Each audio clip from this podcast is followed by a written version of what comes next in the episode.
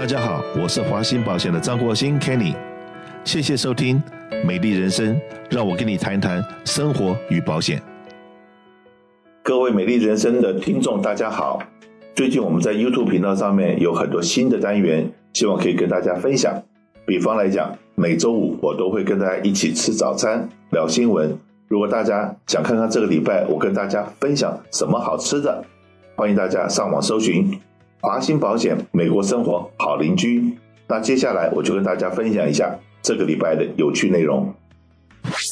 最近我们看到呢，很多的新闻里面，不只是华人区，甚至于在好的区域，甚至于说有警卫的、有 gay community，都碰到了、看到了有人入室抢劫。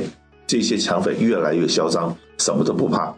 你要怎么保护你自己呢？这个是洛杉矶市警察局的一个联络官告诉我的，说花一点点小钱去 Home Depot 或什么地方去买那个内有恶犬的那个塞。你今天有警铃，他知道说打破你的窗子，打破什么？要等到警察真的赶到你家里来，三分钟、五分钟是很快的，十分钟、二十分钟也是可能是正常的。可是，在这段时间里面，如果真的家里有狗的话，你家的狗是不是会有第一个时间反应，就会去对陌生人好奇，然后会会叫，甚至会去咬？那通常来讲，这些小偷很可能会怕被狗咬的话，那就算了。本来选定你这家的。看到你窗上面有这个标志，就到下一家去了。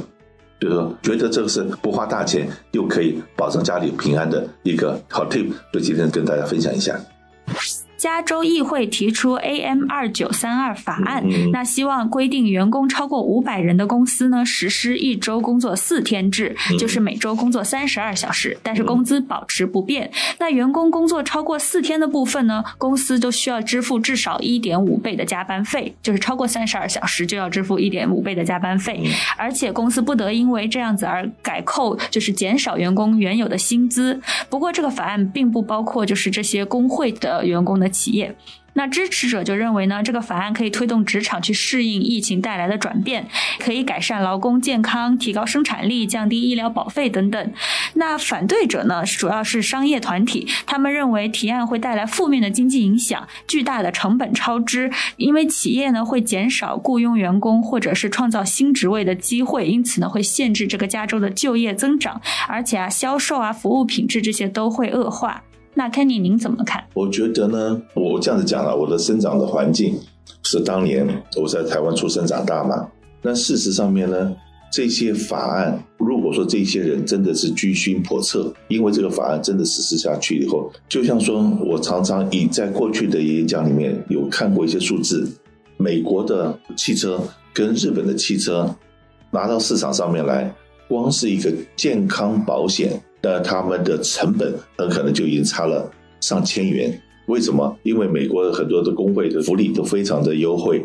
那可是呢，你今天车子一个是 Toyota，一个是福特，好了，两部车子在市场上面性能、功用什么都一样，可是一个是成本比较高，因为它的这个薪水高嘛，工时低嘛，然后所有的福利又又特别好。那你说做出来的东西是成本就比较贵，你是消费者的时候，你会去买一个性价比比较高的，还是要去找个性价比低的？因为三十二小时就算 full time 的话，那以前很多公司里面说啊，我用了一些 part time 的员工，比方来讲麦当劳好了的这些公司，然后他的有一些 part time 员工，那现在 part time 员工用一千个小时就要给他所有的福利了，那这样子一弄的话，很可能以后员工他可能八百小时或七百小时。就给他所有的福利，包括健保，包括 vacation，所有东西非常。加州企业去跟外州，去跟 Nevada，去跟 Arizona，去跟德州去比，怎么比嘛？所以所有的工厂一定跑光。然后加州现在这个富裕的状况，好景不会长的。Kenny，从您的角度来看啊，我们如果不减少工作天数，有什么其他方法来增加员工的上班积极性，留住人才呢？如果说知道答案的话，那今天巴菲特的位置要让我坐。不容易啊！很多我们在做企业的时候，我们为什么一直在讲说，劳工保险被告的机会可能都不高？可是呢，EPLI 就员工告老板，劳工保险是因为因公受伤，公司被告。那那个他真的因公受伤，那公司来照顾员工，没有一个老板心里会心生不满，或者会觉得说这是不公平的。可是呢，如果说今天，比方来讲，我刚刚讲是 EPLI，然后早上十分钟的休息，下午十分钟的休息，那这个东西既然法律已经定出来了，那公司是不是就真的就按照这法律去做？可是好，但既然有的公司有被告，他是说啊，因为我从我的这个工作地点到厕所或到休息间里面，我走路过去要三十秒。或要一分钟，再走回来又要三十秒，一分钟。所以说讲十分钟的休息，他有没有讲内我真正可以休息十分钟，哇，那就是为了那十分钟休息。因为说，哎，在讨论我走到厕所或走到休休息间的时间，既然有的公司就因为这样子也会被告，哇，很多很多的东西。所以说这样子讲好了，我们加州所递出来的非常的保护劳工的很多法律。是让我们可以隐约的可以看见，我们加州一支一支的会失去我们的竞争力。我们以前很骄傲的戏骨，那戏骨现在呃，是不是有一大堆的公司把戏骨的这样子的这个高科技的挪到了德州的奥斯汀去了？搬个一家两家 ten percent，你可能不感觉，以后二十 percent、三十 percent 都搬走的时候，你的税收就没那么多了。这也就是说，家里面突然之间中了乐透奖。开始猛花钱，等到哪天你回归正常，没有乐透，没有那个 extra 的钱进来的时候，你怎么过日子啊？想清楚。所以说，要怎么样公司怎么样能够鼓励员工的积极性？说句实在话，零三年的时候，我有参加过一个课程，就是圆桌教育学院的课程，然后让我那时候呃非常的感动，而且非常的自发，然后也去带动了全公司往那条路上面走。可是呢？这样子的激励可以维持多久？我还真不知道。当然了，在短时间内面是有效的。所以说，哎，是不是要要制度，然后要很多的规章，都要把它很完善？比方说，因为 pandemic 让很多员工回家上班了，可是回家上班到底是不是一个好的，是有很有绩效的？那现在很多公司要 push 员工要回来公司上班，请问四千两百万人辞职？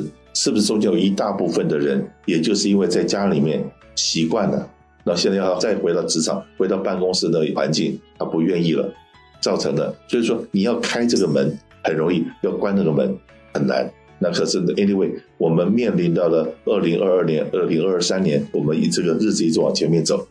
那我们老 Coco 了，真的要学习怎么样去跟年轻人相处，或者要学习怎么样去跟这个电脑。去打交道，或者是跟 Internet 打交道，很多的东西，但是这些不管是软体和硬体都很容易，可是只有一样东西很不容易，就是这个东西，心，人的心，你到底在想什么？或者这些今天想的跟明天想的可能又不太一样，所以说做老板的很辛苦。你如果说现在是做员工的，恭喜你；如果你想想不开，想要做老板，在行动之前，我们不妨交个朋友，我们来聊聊，让我看看。你是不是心脏够强？否则的话，这个我们也看过很多的数字，一个企业诞生，然后到它的结束，在十八个月里面，大概百分之九十几都已经消失了。尤其是我们讲说，在美国可能白手起家的还比较多一点。那如果说你今天做了一个生意，是需要一点资本的，那这资本又不从哪里来？是从你爸爸妈妈或者从亲朋好友去借。你有本事，你就到市场里面去募资，像 IPO 一样的那种方式去募资。那成功了，大家赚钱；失败了，所有的投资人赔钱。可是如果说我们呃，如果都变啃老族，把父母亲的也退休金拿来做投资，哇，那就很惨了。就是怎么样能够 keep 你的好员工？因为今天我不够资格讲这个话，我不够资格。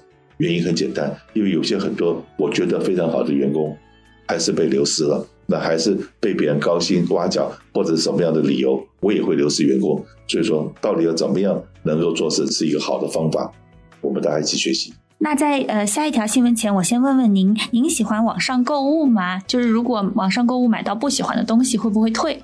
我这一辈子没有网上购物过，所以说问我这个问题是问到一个白痴。那相对的，我的命很好，因为要什么。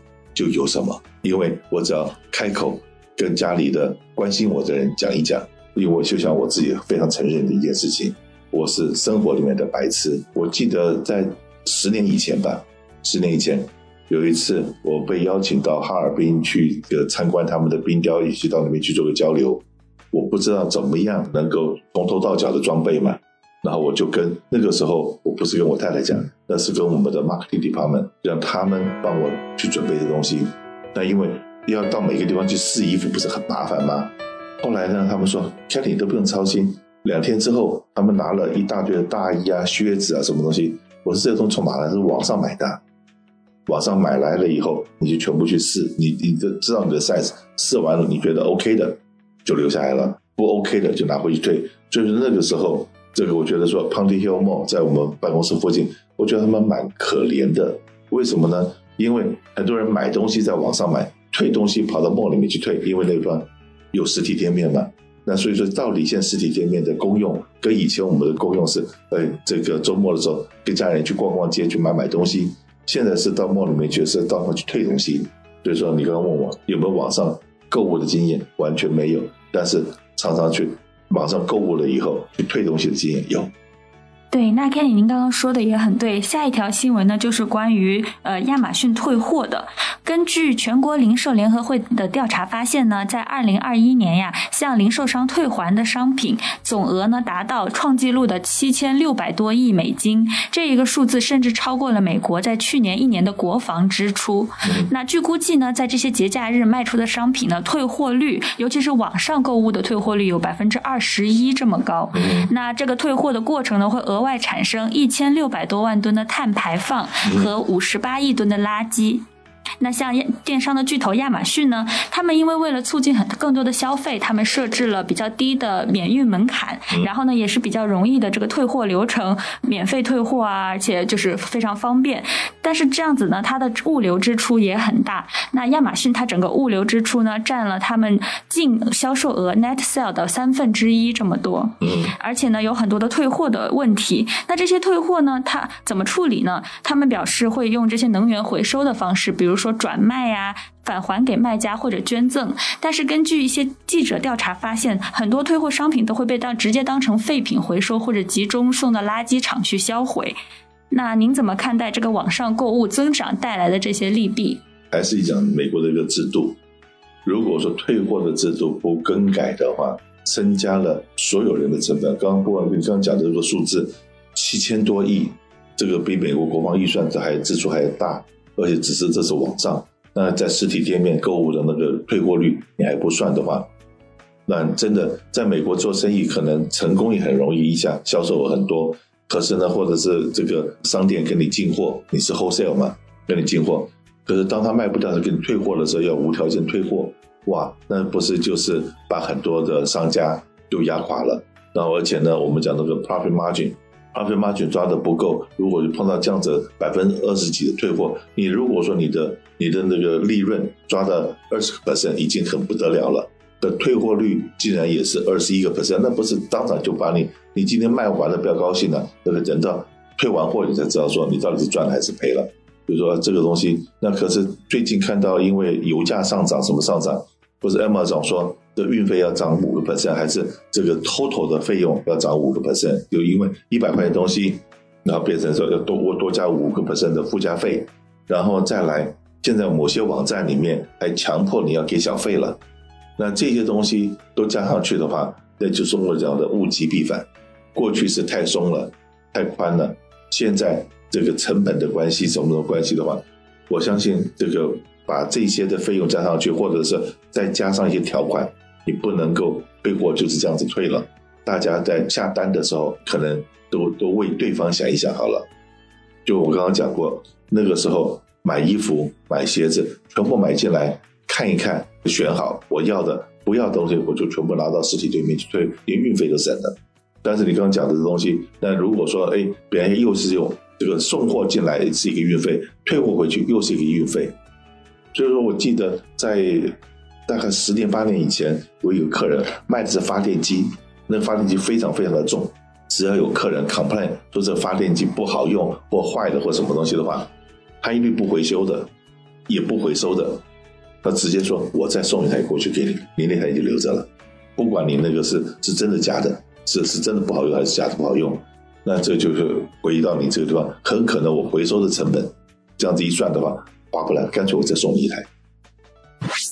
除了今天的节目外，我们还有很多关于银法族、汽车、房屋、生活、时事等很多节目在我们的频道华信保险美国生活好邻居。欢迎大家帮我们在 YouTube 上面按赞、分享、订阅，给我们多多的支持，谢谢您。